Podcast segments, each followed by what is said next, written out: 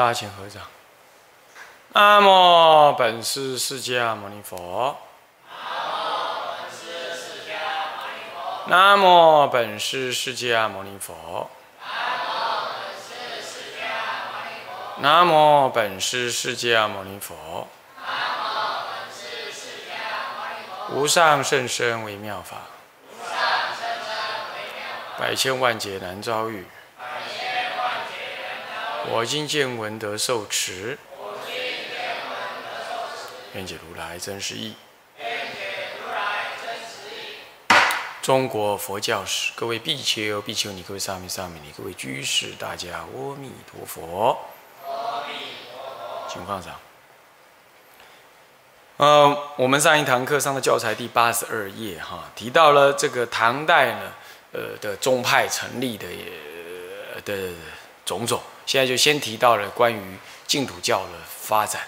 净土教的发展当然是某种程度上，它呃，在这个日本人这个观念里头，他先建立了一个所谓的末法思想的一个存在，似乎暗含着说，哦，因为有末法思想，所以有净土，所以有净土教，啊，是这样啊。我要必须告诉各位说，啊，日本当然也没有这样讲啊，这些学者也没有这样讲。不过他似乎有这样暗含的这个意思，那你可不要被错倒了，他并不是真的这样。我想，包括日本人应该也没有这么坚持说是这样，因为净土教的发生本身呢，从经典上来看，它并没有提到任何的末法。主要的《弥陀经》也好，呃，《无量寿经》也好，《观无量寿经》也好，都是因为众生有苦，然而这个苦呢，呃，无法由他自身今生的这样子的一个修行因缘所可以给予超越。在这种情况，有一尊佛名为弥陀佛，他会在因地为法藏比丘时发愿建立一个净土。这个净度呢，是只要你愿意往生到他那个国度去的话，执持他的名号，意念他的功德，愿想着要去往生。那临命终时，只要持他的名号，意念不舍，这叫做一心不乱。意念不舍，那么他就能够接引你到他那个国度去，然后干什么？不是去成佛，去那里修行。所以它是一个所谓转一个修行的环境去给你修行，基本上它不能够叫做在轮回当中，也不能够说完全出轮回，而是说给你一个依于你的愿想，加上佛的本愿，这自他二力相结合，接引你到一个专业的修行的场域去，去专行专心修行。就像你要读大学，你得去大学里读，嗯，在家自修，呃，可能难以成就，对一般人来讲，所以你要讲求环境，修行要讲求环境，是这样。那凭什么去呢？一凭着阿弥陀佛的本愿，他为了这个而建立；其次呢，是因为你众生相信他这个愿，并且也发愿符合。呃，弥陀佛的要求，比如说临终的时候，你要意念说我要去，那么念这个佛号来增加这个意念的意志，那么使你的心不动摇，不能够为其他业力所牵引。这个时候，你最强的愿心为全导，不是以业力为全导。所以说，神通无无边，不敌业力；业力甚深，不敌愿力。愿力为一切最终的导引。问题是一般众生不能升起愿力啊，都恍恍惚惚啊。他要有愿，就是愿什么？愿继续活着。可业力一来，你那个愿呢，是谁？你不足以强大到去抵挡那个业力。然而众生往生的愿，为什么足以强大到抵挡众生自己的业力呢？有两个原因：第一，他自身修持，修持到是不让那个能够临终障碍他升起这个往生愿力的那个业。生气，比如说他没有大杀大恶，他没有贪婪世间太严重，那这种这样子，他的业本来牵引他颠倒的力量就小了。这第一，第二有佛的愿为导引，有佛的愿为加持，所以你意念着他呢，会强过众生一般的愿，因为众生也有愿呢，愿不要死啊，可是他不要死，难道临终他就能不死吗？他照死。可是佛可有办法？佛可以把他的睡命、是睡呃生命延长缩短，随他那就是他的愿，他有那个能耐啊。而凡夫不能，是因为凡夫心力不强，业障深重，啊，愿力薄弱，只靠自己根本没没力量。所以这个时候有佛的力量来给你接引。所以无论如何，如果失去了佛的愿力，弥陀佛的愿力，那就不会有极乐世界，也没有弥陀圣号好让你念。你再有怎么往生的愿都没有用啊，是不是？所以说这是自他二力相合，这永远是这样子的。那问题是多一点自力，多一点他力，这是各派的净度教的修持方法跟祖师的体悟不同，他讲出来的教理会稍有不同，就这样而已，就这样而已。以及要完成这样子的自他二力的结合，运用什么方法？有人用观想的，谁？这个这个这个这个，呃，庐山慧远大师。有人用专持佛号的，善导大师。有人说忘恨倒归。持敏三藏，慧日大师。中国佛教大概就是三大类。如果说用什么方法去往生，来坚增坚强这个愿力跟信心，用什么方法？以方法来分，主要是分成三大类。啊，什么什么持戒念佛啦，什么什么，只要你重点在于所谓的呃万恨倒归，那他不排斥念用。佛呃念佛号也不会排斥说用观想，哦也不会排斥，但导大师他就不同，他说啊你干脆就用一个方法就是念佛佛号就可以，哎这这也是一个方法，都可以往生。那你看那个慧远大师他不是他甚至不是用口念佛，他是心中观想佛像，啊啊那么呢用十六观经的观法，这也可以，这都有根据。那为什么？因为为什么都有根？为什么都有根据？因为它通通符合了我刚刚说的佛的愿力，以及你临终的那个正念的加持的的的的的的的的的的坚持。那佛的愿力就接引，都符合了这个条件嘛。所以你用什么方法都可。那方法剩下来就是适不适合谁的问题了。那么这些教理的说法，通通并没有提到所谓的末法。所以我才要告诉你这个。不过提到了你的能力不足，需要佛的什么加持，倒是提到这个。那这不等于就是末法哦？哦，你你正在正法的时候，你看正就在正佛正在正法的时候讲五观无量寿经的，是不是这样子啊？阿瑟四王的母亲，她就是因为啊被儿子关起来，她老公也被儿子关起来，是不是？她这内心里难过，向佛求。佛现神通，进到什么？进到这个牢狱里头，去跟他讲《观无量寿经》的。那他就在正法当中啊，是不是？就是佛亲口讲的。所以说，不能够说是因为末法才建立净土教，不是这样。不过末法的思想，特别让净土教呢有了发挥的空间，这点倒是不可厚非。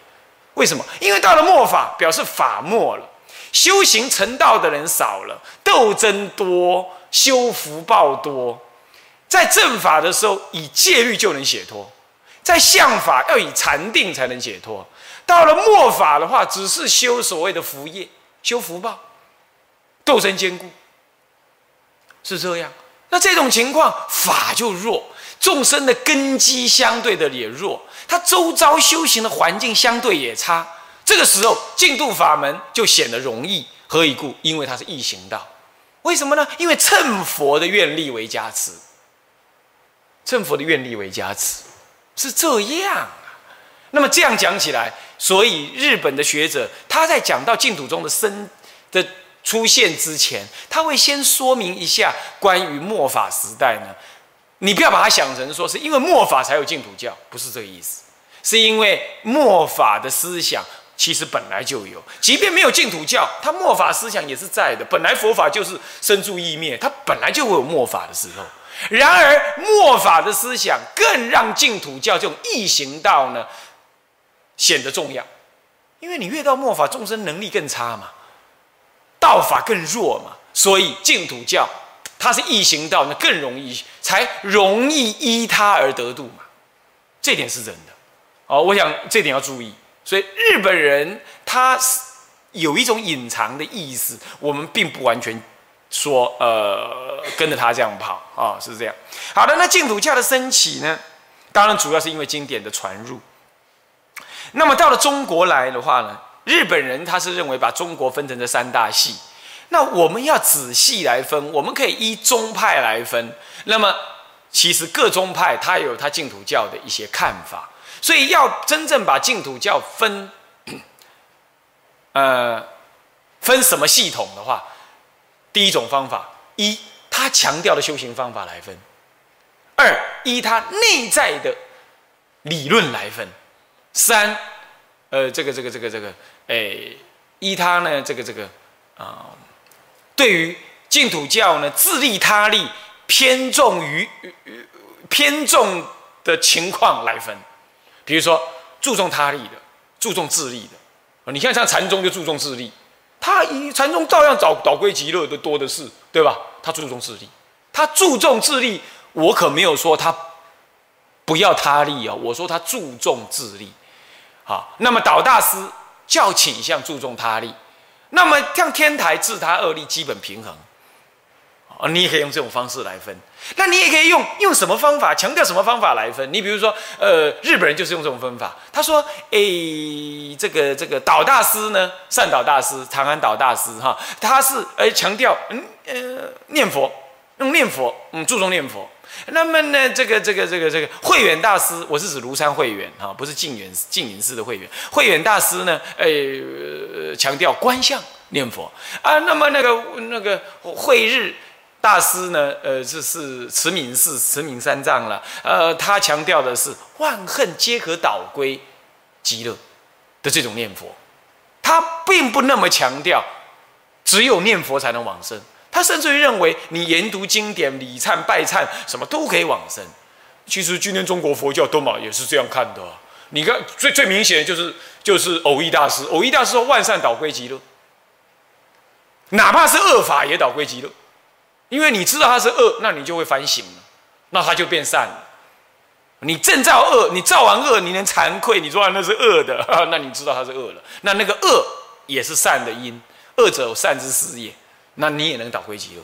那其实这也是慈名三藏的想法啊，是不是？所以日本他就把它分成这三大类。那我的看法，我个人对净土教的长期这样观察也近一段时间了，我觉得说。分别净土教的分类法呢，不是这么单纯，没有这么单纯，所以必须要统合的来更大的来研究。不过日本人目前是以这三个系统来看净土教的。首先，他提到了道卓善导大师的净土教。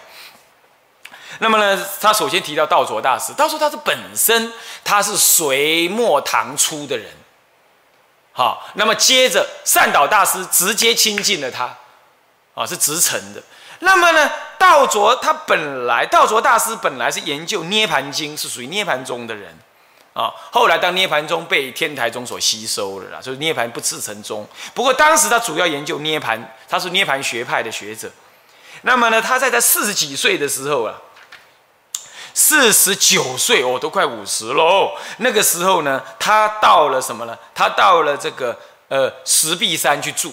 那石壁山的玄宗寺。去住，看到了曾经在这个北魏，呃，强力了提倡净土教，甚至于早于谁？早于这个慧远大师的谭鸾大师，他的碑文谈到了他怎么样念佛的庄严如何的哈，这样，然后再看他的著作，因为他的著作就留在他本来住的地方，就玄宗寺，然后就非常有感而发，非常感动。好，那么呢，以一个学者，以一个学者在四十九岁的时候呢，完全放下了他的研究，那么呢，专讲《观经》。四十九岁之后讲《观经》，讲了三二百回，你看，哇，不得了！那个可能是两三个月就讲一次，两三个月就讲一次，好，讲了两百回，每日念佛七万声，是一位虔诚的念佛法门的实践者。以这样来感动当事人，他著的《安乐集》呢两卷都受到接受了北魏谭鸾大师的教学啊。为了末法时代的到来以及时代的大众所说的专修念佛的方法，所以这里头《安乐集》里头就提到了关于末法众生的根基等等这样子的观念。好，看到了没有？所以日本人呐，就把净土宗的祖庭啊，中国的祖庭啊，他可不把它当做是庐山慧远大师的庐山东林寺，他不认为这样，因为他们强调的是念佛、持佛名号，他认为应该是玄宗寺。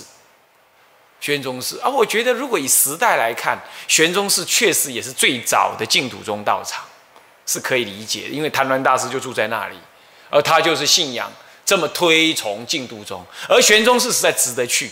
我上一次啊，因为因缘不济呀，啊，那个那个戒玄法师约我去啊，什么的七弄八弄，没时间去成。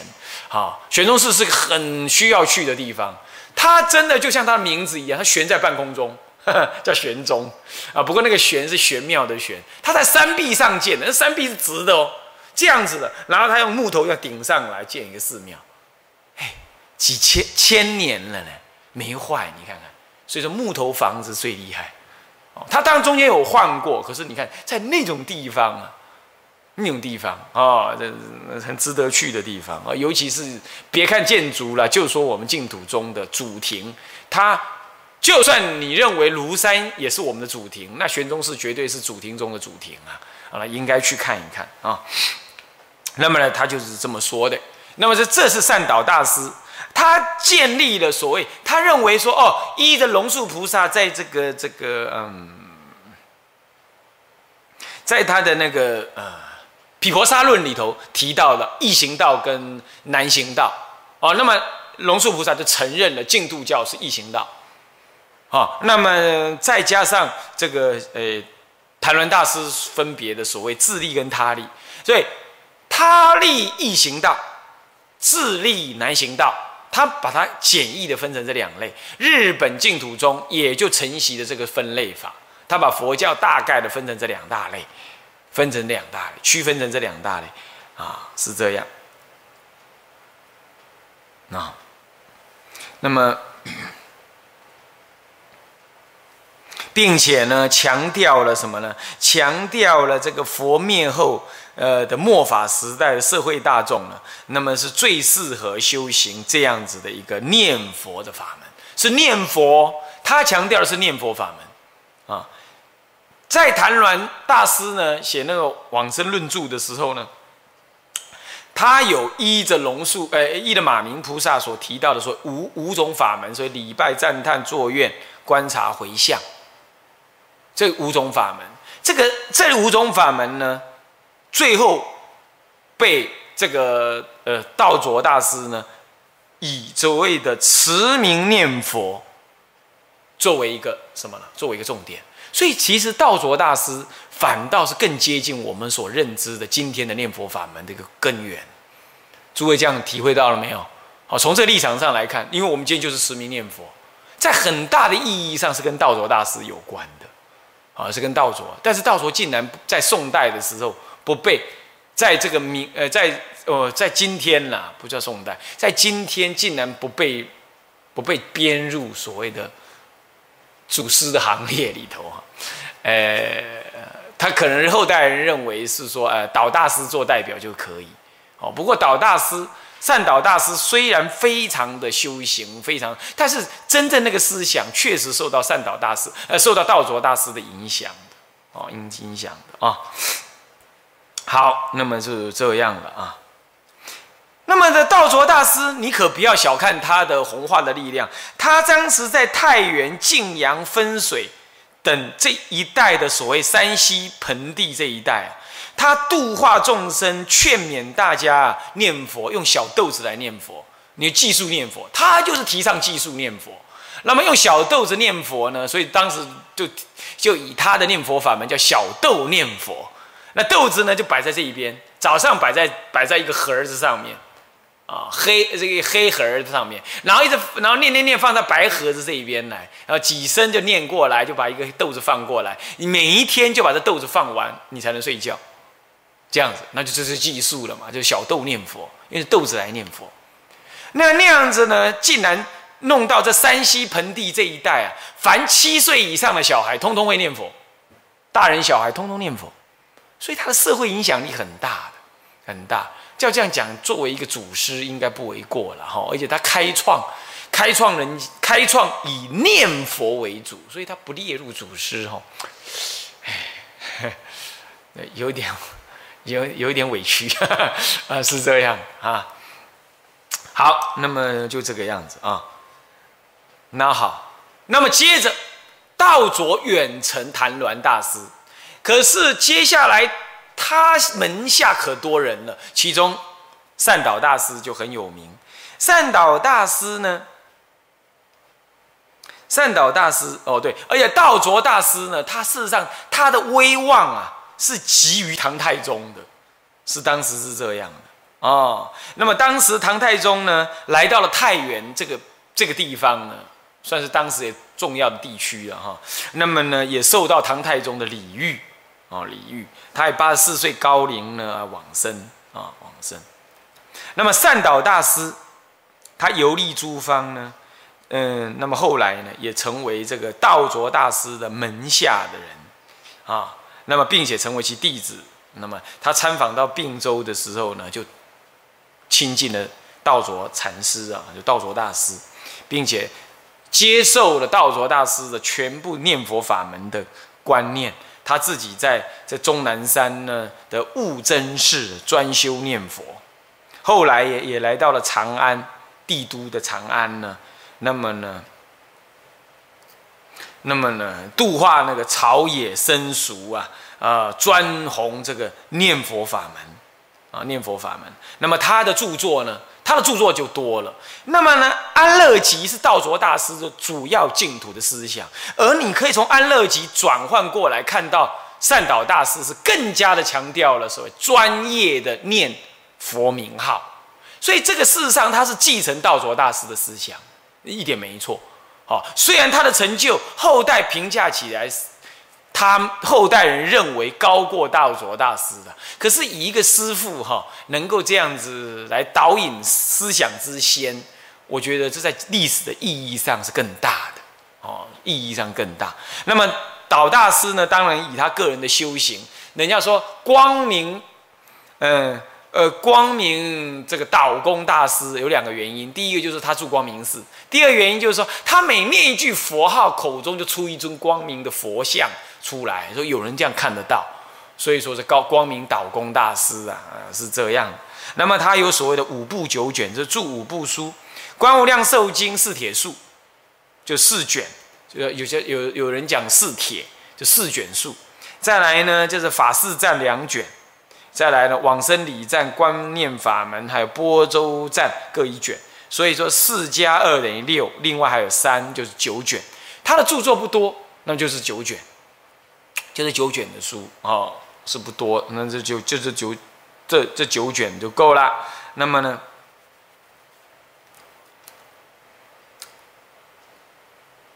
那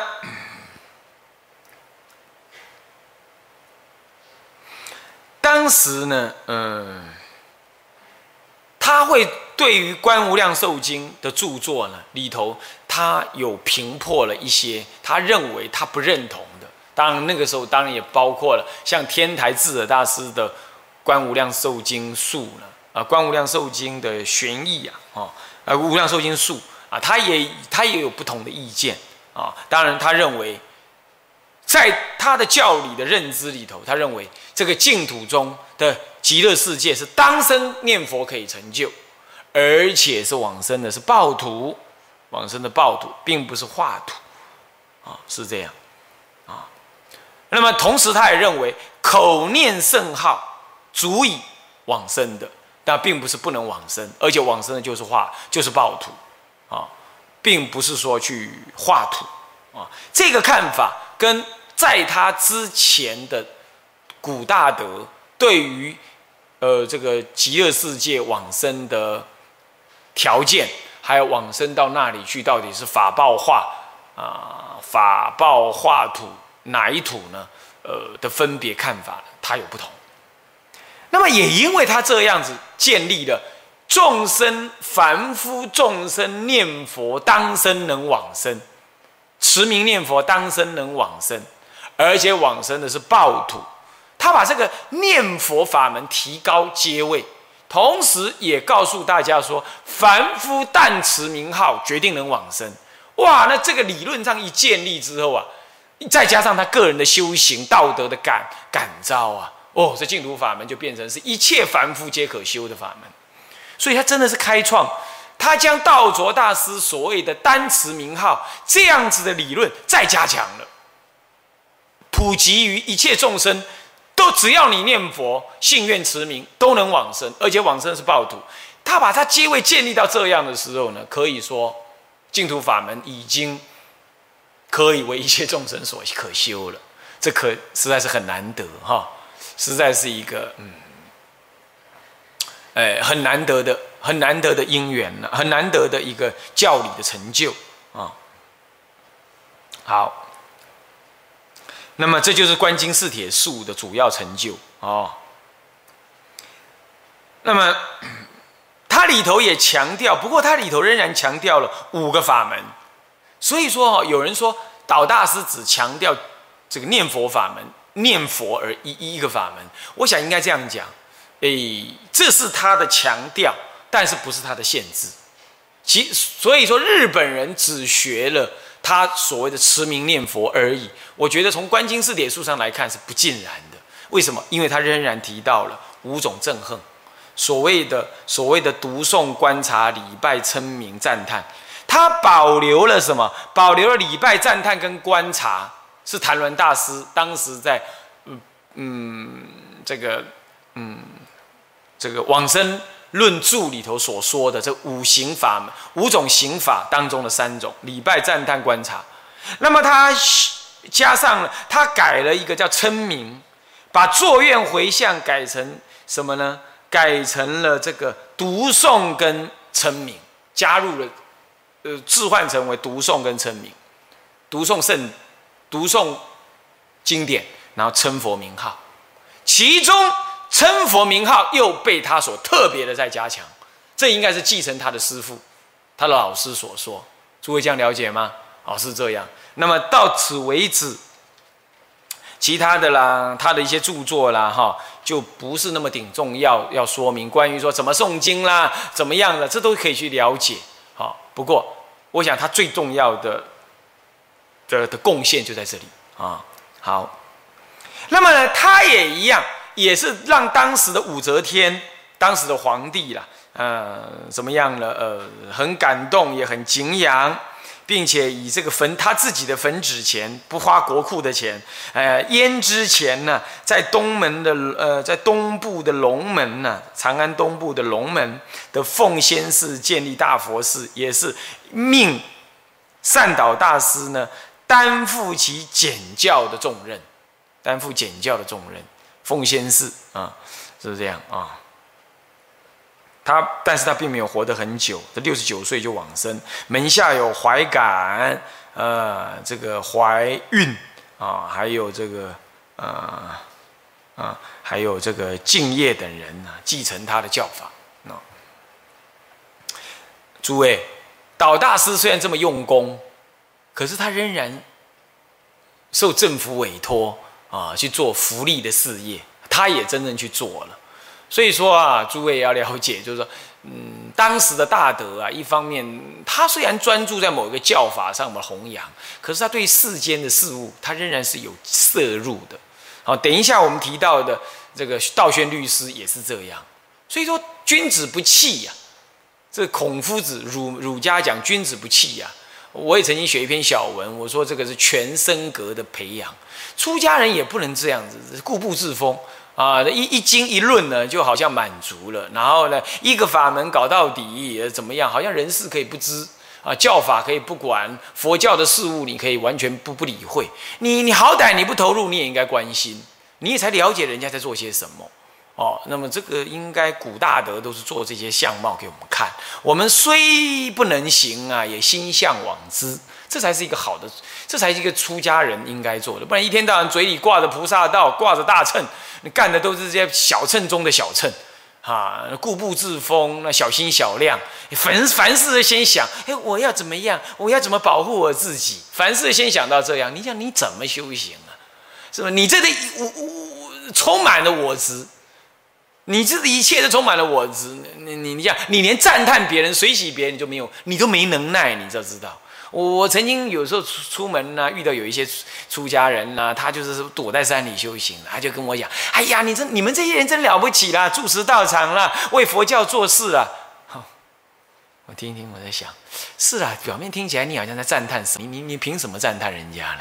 你要赞叹我，你算是赞叹我吗？还还还是你在说一些风凉话，我都搞不清楚。所以我在想啊，出家人当然个个有不一样。不过啊，你能多做事你就多做事，少做事你就少做事，这无所谓。不过你应该要有个心量的，你连心量你都没有，你凡事先想自己，先想保护好自己，那你这怎么修行呢？啊，所以你看导大师他也负责这样的工作嘛。啊，好，OK，接下来就接下来就讲到另外了。导大师之外，有慈明、法照、少康。法照跟少康基本上是继承导大师的思想的，倒是慈敏三藏有了更不一样的一些见解啊，不一样的见解啊。比如说，呃，而且在同时还有一位家财大师，在比善导大师更早之前，一位家财大师整理了道卓的安乐集，继续了净土教义的系统，著作了《净度论》。善导大师的怀感，善导大师弟子怀感写了一部《四净土四疑论》等，解释解答了当时在佛教界里头人家对净土教门的怀疑。像像怀感写的《四净土》这个群疑论，你基本上可以看成是善导大师这一系统的什么呢？的。的思想回复。不过，家财大师是整理善导大师的师傅，也就是所谓的道卓，他整理的教理，那你就不能再把它看成是善导大师的系统，应该是跟善导大师可以同一个等级的系统来看啊，来看。那这个呢，应该是道卓。大师思想的另一种方式的发挥，换句话说，从道卓大师下来有善导大师的系统，其实也有家财大师的系统，这两个又不太完全一样，是这样。不过就善导大师影响是比较深远啊，影响比较深远。那接着就是慧日，慧日大师呢是在意境三藏之后，那么他也到西方、印度等各国去。求法，同时也在这个呃这个什么呢？这个这个印度留学，从前后有十八年之久，这样子情况，他也见多识广，也受到了印度当时的大乘佛法的熏陶。他回到中国之后，住的《往生净度集》啊，或者叫慈悲集，他也竟然专心弘扬净土法门。所以说，弘扬净土法门的人，可不是。没有什么见识的人，也不是说没有教理基础的人。你看善导大师跟，呃，跟道佐、道卓大师，他们都是先研究了很多教理了。那你看看像慧日大师，他根本就游历国外，游历印度这佛佛国之乡十八年之久，他们回来照样弘扬净土法门。所以你想想看，当时这样弘扬净土法门的大德，他们的心量见识。绝对不是今天这样什么哎，读一经，念一佛号，哎，什么事都别管，这样子这种小心小量的人可比的。诸位要弘扬净土法门，应该要跟这样子的唐朝这些大师看齐、向往才对。你这样弘扬净土法门，才不会在小家子气哦。嗯，讲的都是那那就是食人牙慧的东西。你你应该有更大的心量来符合时代。的眼光，你才能弘扬好净土法门的。诸位应该要从这历史当中看出这个道理来。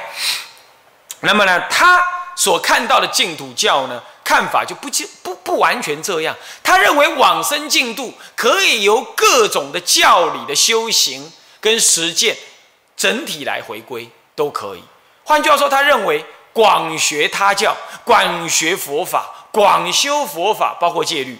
通通是往生净土的资粮，他就有这种看法。他并不认为持佛名号为唯一，换句话说，他也不反对持佛名号，但他认为这些通通足以让你往生。这点很接近后来的禅宗。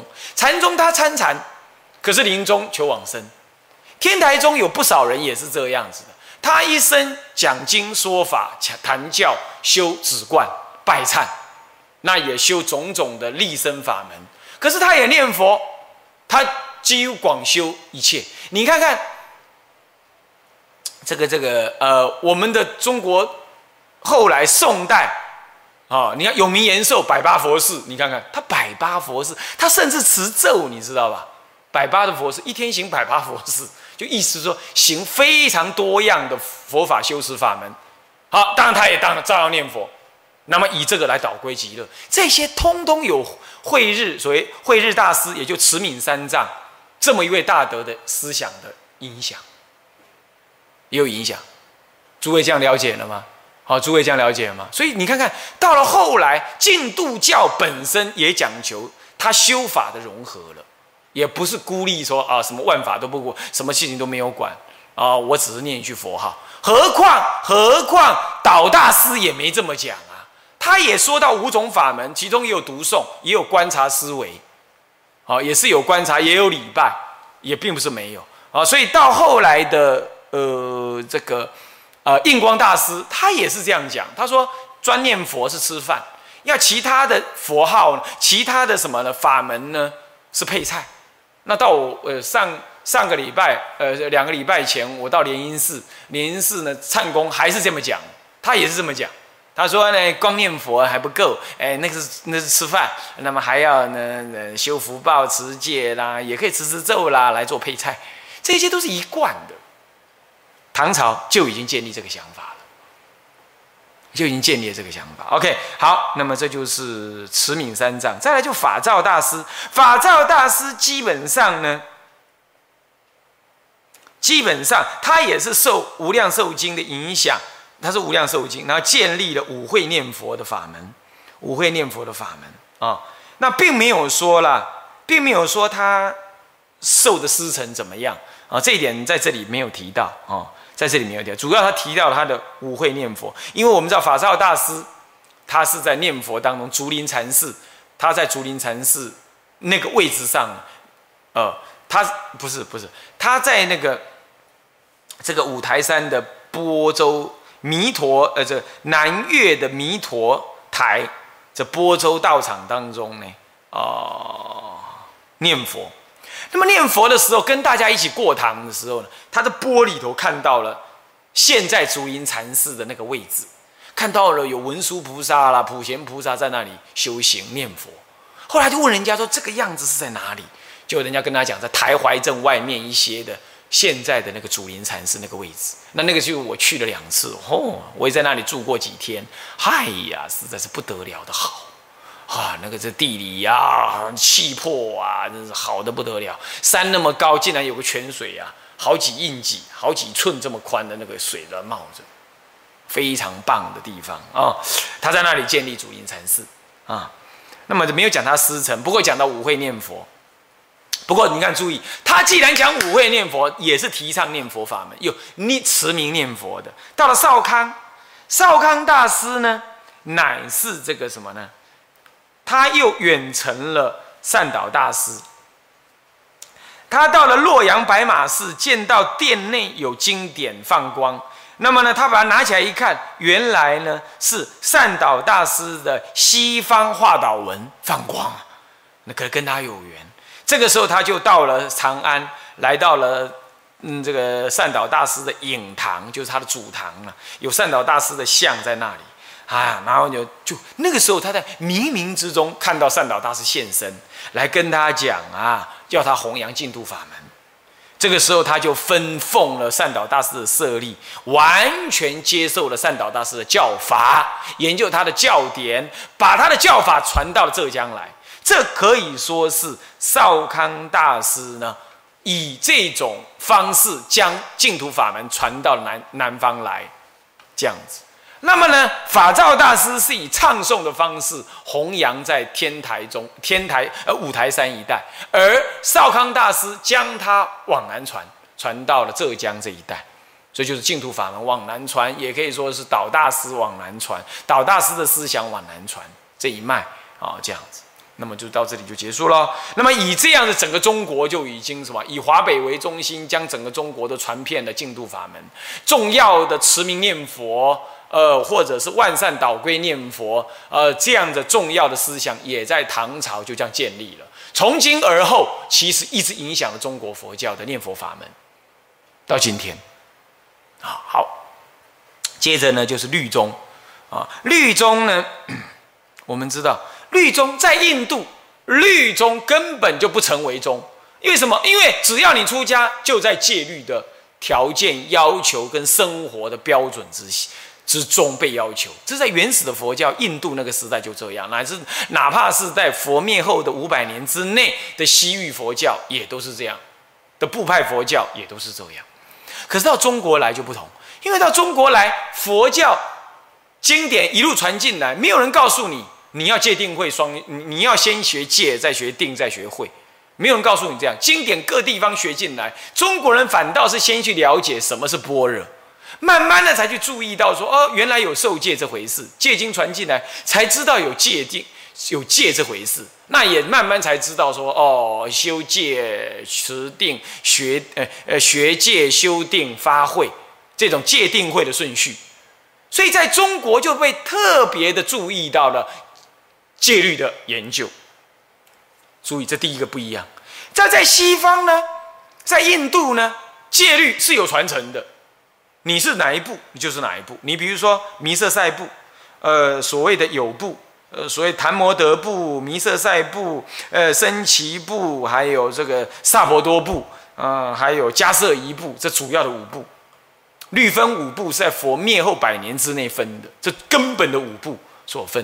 然而，这个律的五部也正好就是佛教部派的分别，所以可见呢，佛教部派原来它的分别，就是因为对戒律的看法不一样而分的。可见你就可以知道，当时戒律在部派佛教是多么的重要，足以让它分裂。分裂的主要原因，并不是因为教理，而是因为戒戒律。为什么？因为戒律为最重要的内容。但是在中国，并不是这样。中国五部律通通翻跑了进来，常常是研究的是这一部律，可是呢，受的又是那一部律。比如说，你研究的是十送率，可是受的是四分率，也可能倒过来，是这样啊。那么呢，再来各部律平等的被翻进来，也没有人特别说哪一部律才这种重要，所以各部律通通被研究。那也不会因为你是学哪一部律的，你我就跟你分派。你是呃是说一些有部律的十诵律，那我是四分律，我就跟你分派，也不会这样。所以常常是我学了一部律，我也学其他律。最明显的例子，那就是道宣律师。道宣律师专学四分律，可是他以四分律为本，取其他律为辅。在印度是绝不这样，我这一部律就是这部律。我绝不依其他，可是道宣律师为什么会能这样？因为跟中国接受佛法的方式有关。中国接受了大乘佛法，声闻法也接受进来，他把整个佛法融为一炉，认为都是佛说。既然都是佛说，那五部律为什么要分彼此呢？都应该要互互互补长短。诸位这样了解吗？是这样子的啊。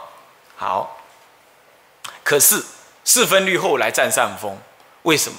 因为主要就是因为后来的研究者专攻了四分律，同时四分律的研究者也受到了当时朝廷的信任。这一信任的结果呢，朝廷以国家的力量来规定，今后受戒通通以四分律为本。哇，那四分律就颠扑不破了。所以你当然你受的戒是四分结魔，四分律的结魔法，你受的戒本也是四分律的戒本。那请问你难道不研究四分律吗？是不是啊？那你就知道研究四分律了，因为你受戒的时候，受登坛的那个结魔法，秉持的是四分律的戒，那你就要研究四分律的戒本儿，那就要研究四分律了。那也因为这样，这是传统的，这是在标准戒律学的根本看法是这样，所以你研究四，你受了四分律，你就研究四分律，以四分律一切，一切以四分律为根本，啊，这就出问题了。就在这个情况之下呢，这个我们的道宣律师可不同。我们的道宣律师师承着这个慧光道统、慧光僧统，然后一路传到呃这个他的师父啊自守律师，然后到了这个呃这个呃这个这个这个嗯慧光，然后应该是呃这个这个道云，道云接着自守，自守接着道宣，道宣律师。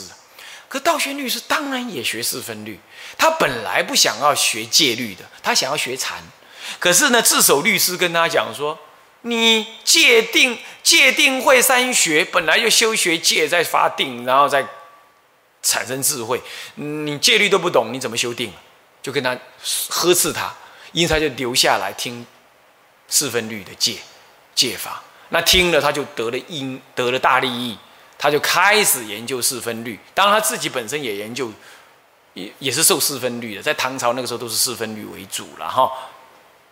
那么这个研究的结果呢，他觉得有不够，他就开始呢吸纳其他的，因此他的四分律形式操根本引了很多五分律啦、十诵律啦、升旗律啦等等的内容，都引入好了。然后呢，他对戒体的看法也不一样。他认为戒体呢，不是四分律所说的非色非心，而是应该夜夜视种子。这种看法就跟当时同样研究四分律的东塔寺派还有象州派的人看法不同。他们的看法认为，依着四分律所说，戒体应该是非色非心。结果这样就斗争起来了，就各不相让。可是道宣律师因为有天人送供等等这种道德的感应，所以大家呢，而且他著述非常的丰富，啊，那么他的他也深入到玄奘大师的异场当中，所以他受到唯识学的影响，他把戒体想象成为一种种子。我告诉诸位，全世界没有人这样想，看看日本人愿不愿意跟我们想是有的，在日本人没有没有人研究戒律了嘛，那就算了。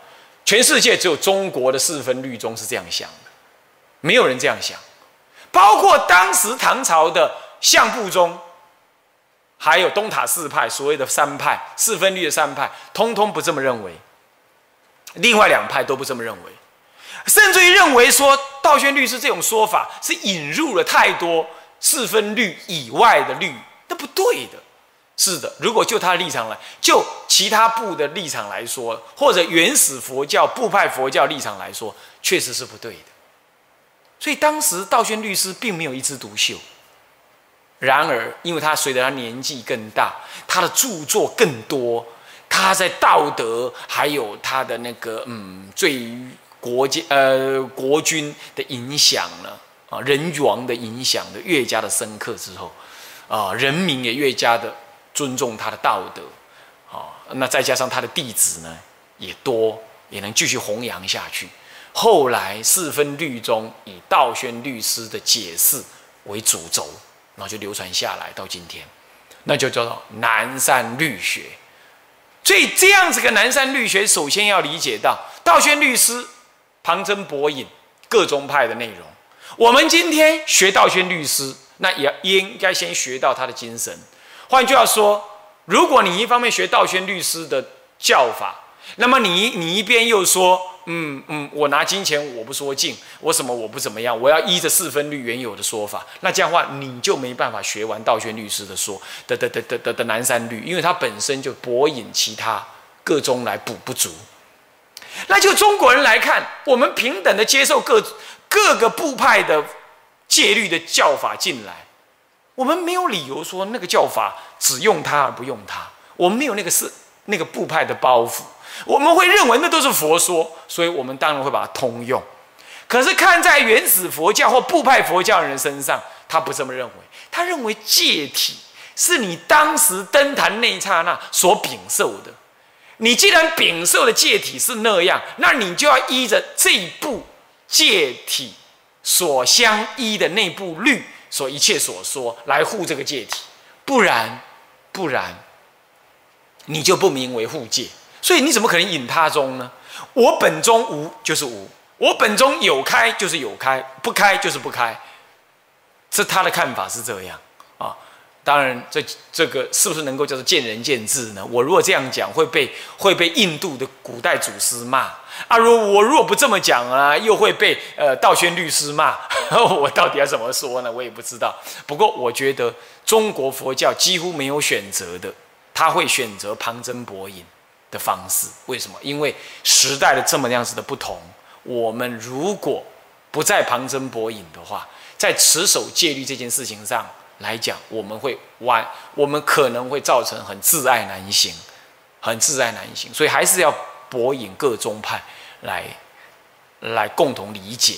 我觉得这是符合道宣律师的的精神的，因为他本身就是这样做，而中国也已经这样做千多年了，应该我们今天这样做呢，呃，是可以接受的。至于更远一点的祖师，部派时代的那印度的祖师们，可能会不接受我这样子，我们这一代的这样做法。不过责任已经不在我们了，因为他第一个要指责的会是指责 指责道宣律师的，因为道宣律师先开这个风气，那我们遵循的道宣律师啊，是这样。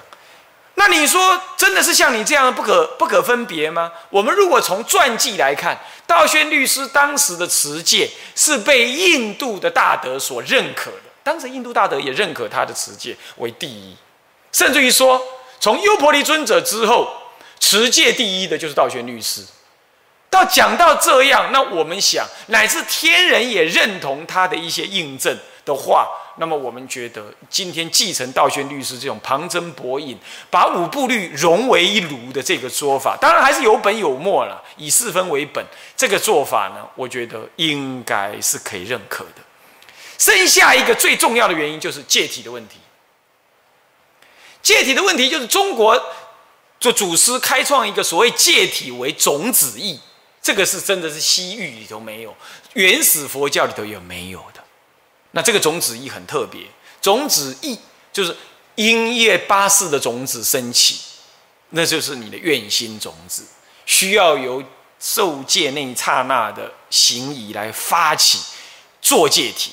然后行仪一结束，受戒的行仪结束之后，无作戒体升起，然后就顺于一生。这个做法，然后这个所谓的无作戒体就是八世种子。这样的做法呢，是中国祖师的开创。啊，那如果我们也要继承他这样，那我们就应该说，今天的比丘是可以得戒的，因为无作戒体本身依于因众心所成，哪怕是。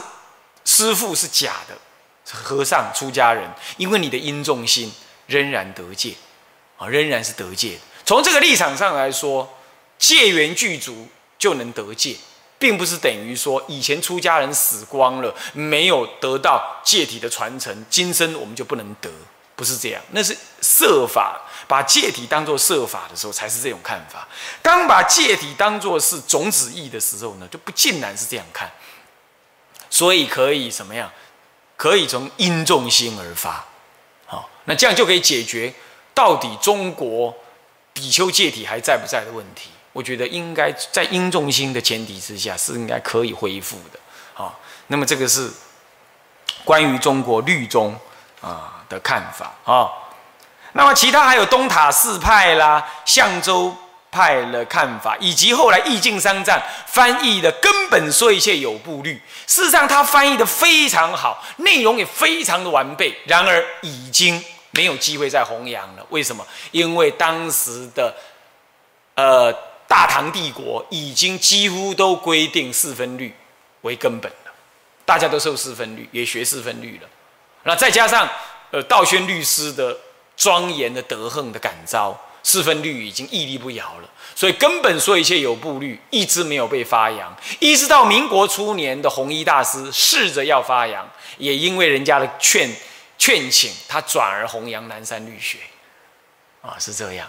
那么以待未来啦，啊，文献都还在，以待未来。好，我们今天讲到这里，好，向下文长复以来日，我们回向众生无边誓愿度，烦恼无尽誓愿断。法门无量誓愿学，佛道无上誓愿成。自归依佛，当愿众生理解大道，发无上心；自归依法，当愿众生深入经藏，智慧如海，智归一生，当愿众生同理大众，一切无碍。愿以此功德，庄严佛净土，上报四重恩，下济三途苦。若有见闻者，悉发菩提心，尽此一报身，同生极乐国。南无阿弥陀佛。南无阿弥陀佛。南无阿弥陀佛。